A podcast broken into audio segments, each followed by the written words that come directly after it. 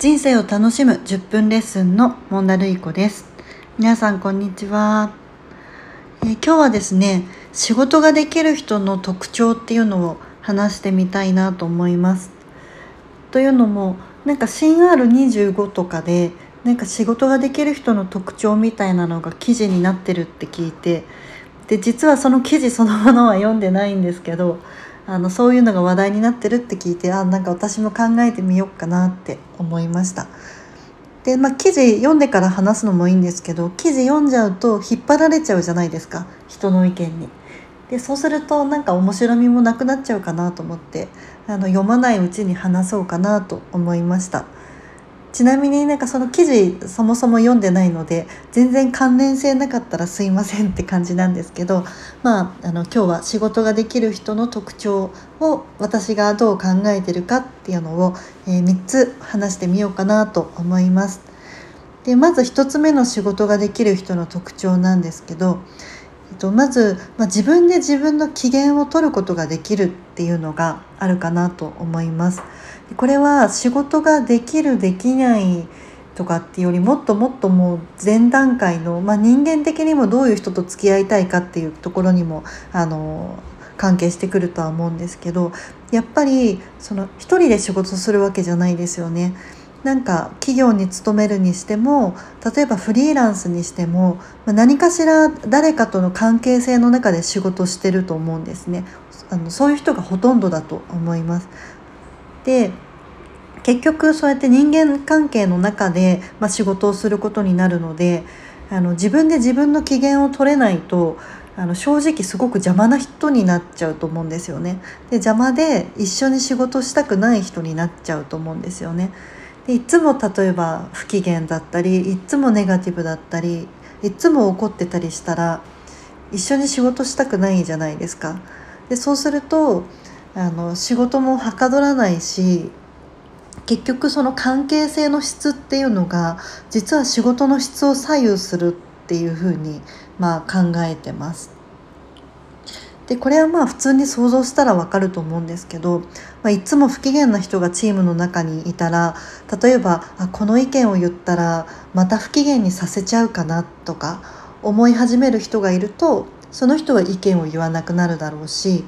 なんかそうやってちょっとずつちょっとずつ不機嫌の影響っていうのがいろんなところに出て、まあ、ほころびが出てしまって仕事の質が落ちちゃうっていうのは本当にあのあるあるなんじゃないかなと思います。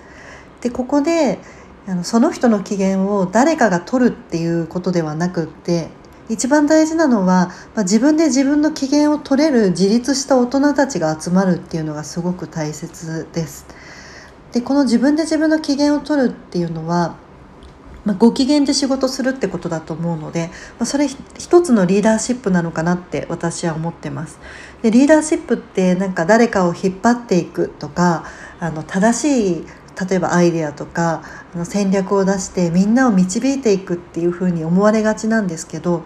あの私が思うリーダーシップってそうじゃなくって、まあ、みんながやる気を出せるとか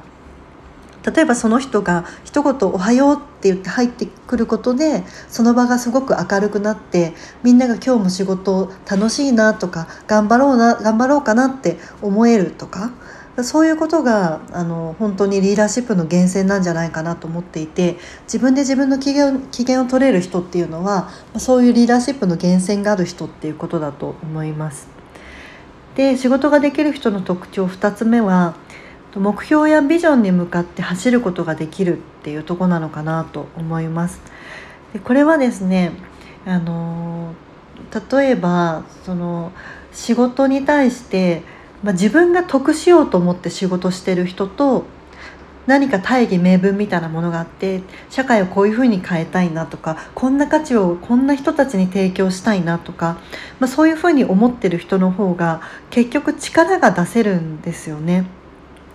自分のためにとか自分が成長しようと思って仕事してる人って結局天井があるんですよ。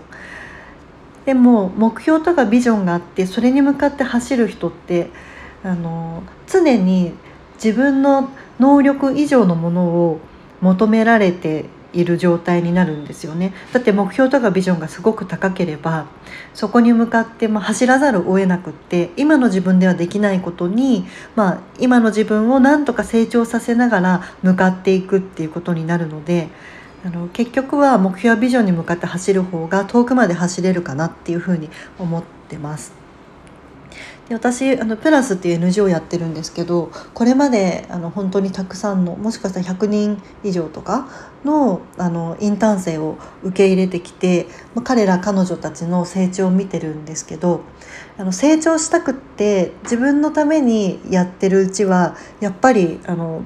あんまり成長できないんですよね。これってあの成長のパラドックスだなと思っていて成長しようと思って仕事しても成長できないと。でも誰かのためにとか目標のためにとかビジョンのために走ることができるとその結果気づいたら成長してるっていうことになるんですよね。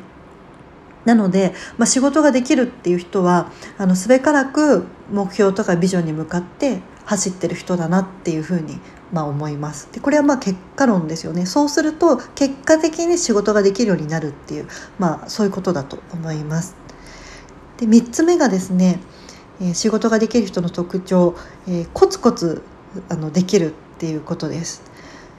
でなんか仕事してるとなんかミラクルホームランみたいなこととか宝くじを一発当てるみたいな一攫千金するみたいなことでなんかすごいビジネスアイデアが浮かんであのそれでこう大成功を収めるみたいなこととか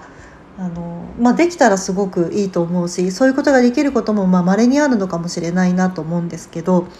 ホームラン打ってる人ってあのみんなやっぱり努力してるんですよね。すごく運がいいからとかすごくセンスがよくってすごく頭がいいからあのうまくいってるってよりはみんな、まあ、バカみたいに努力してるんですよね。であのそういう人たちって何で努力できるのかなとか何で腐んないのかなって全然例えば成果が出ないのに成果が出ないくせに努力し続けてるとかあのそういう人たちってどうしてそうそういうことができるのかなっていうのを見ると、まあ、そもそもその仕事そのものを楽しんでコツコツやってるとかあとは短期的な成果に一喜一憂しないっていうのもすごく大事で例えばちょっとあの素振りをしてみて全然うまくいかなくてへこんでしまって努力できなくなってしまうっていうのはあのよくあるうまくいかないパターンなのかなと思っていて。うまくいく人たちってとにかくうまくいくまで打ち続けるんですよね。でそれをまあ周りの人が努力っていうふうに外から見て言うみたいな。でも本人はあの夢中で打ってるし打つことを楽しんでるので、まあ、あんまり努力と思わずにやってたりもするのかなと思います。なので、まあ、うまくいこうがうまくいかまいがあの打ち続けるっていう、まあ、コツコツやるっていう。でもちろんそのコツコツやるっていう中にはあの戦略も必要だししっかり考えてどの方向に努力するのか正しい方向に努力しないとその努力ってなかなか実を結ばないんですけどあのでも努力しないと始まらないっていうところがあって努力できない人のよくあるパターンはですねどの方向に努力すればいいかっていうのをあの人に聞きすぎるとか考えすぎるとかあの正しい正解を見つけようとしすぎちゃうみたいな。あんまり損したくないってことだと思うんですよね。なるべく楽してたどり着きたいみたいな、まあ、それはすごくいいとは思うんですけどあのそれが行き過ぎちゃうと結局行動しない試さない自分で答えを見つけずにあの楽して成功しようとしてあの結局全然うまくいかないみたいな。でこの戦略が悪かったっていうふうにそういう人って言うんですけどあの戦略の前にそもそもやってないじゃんみたいなそもそも努力できてないじゃんみたいなことはすごく多いのかなと思います。でこのコツコツできるっていうのがもうずっと続けられてる人っていうのはやっぱりみんな仕事できますよね結果的に仕事ができるようになると思うんですけどまあ、そういう粘り強さみたいなのはあの仕事ができる人の一つの特徴なのかなと思います。ということで仕事ができる人の特徴自分で自分の機嫌を取れること目標やビジョンに向かって走ることができることでコツコツ、えー、続けていけること。この3つでした。人生を楽しむ10分レッスンのモンダルイコでした。それではまた。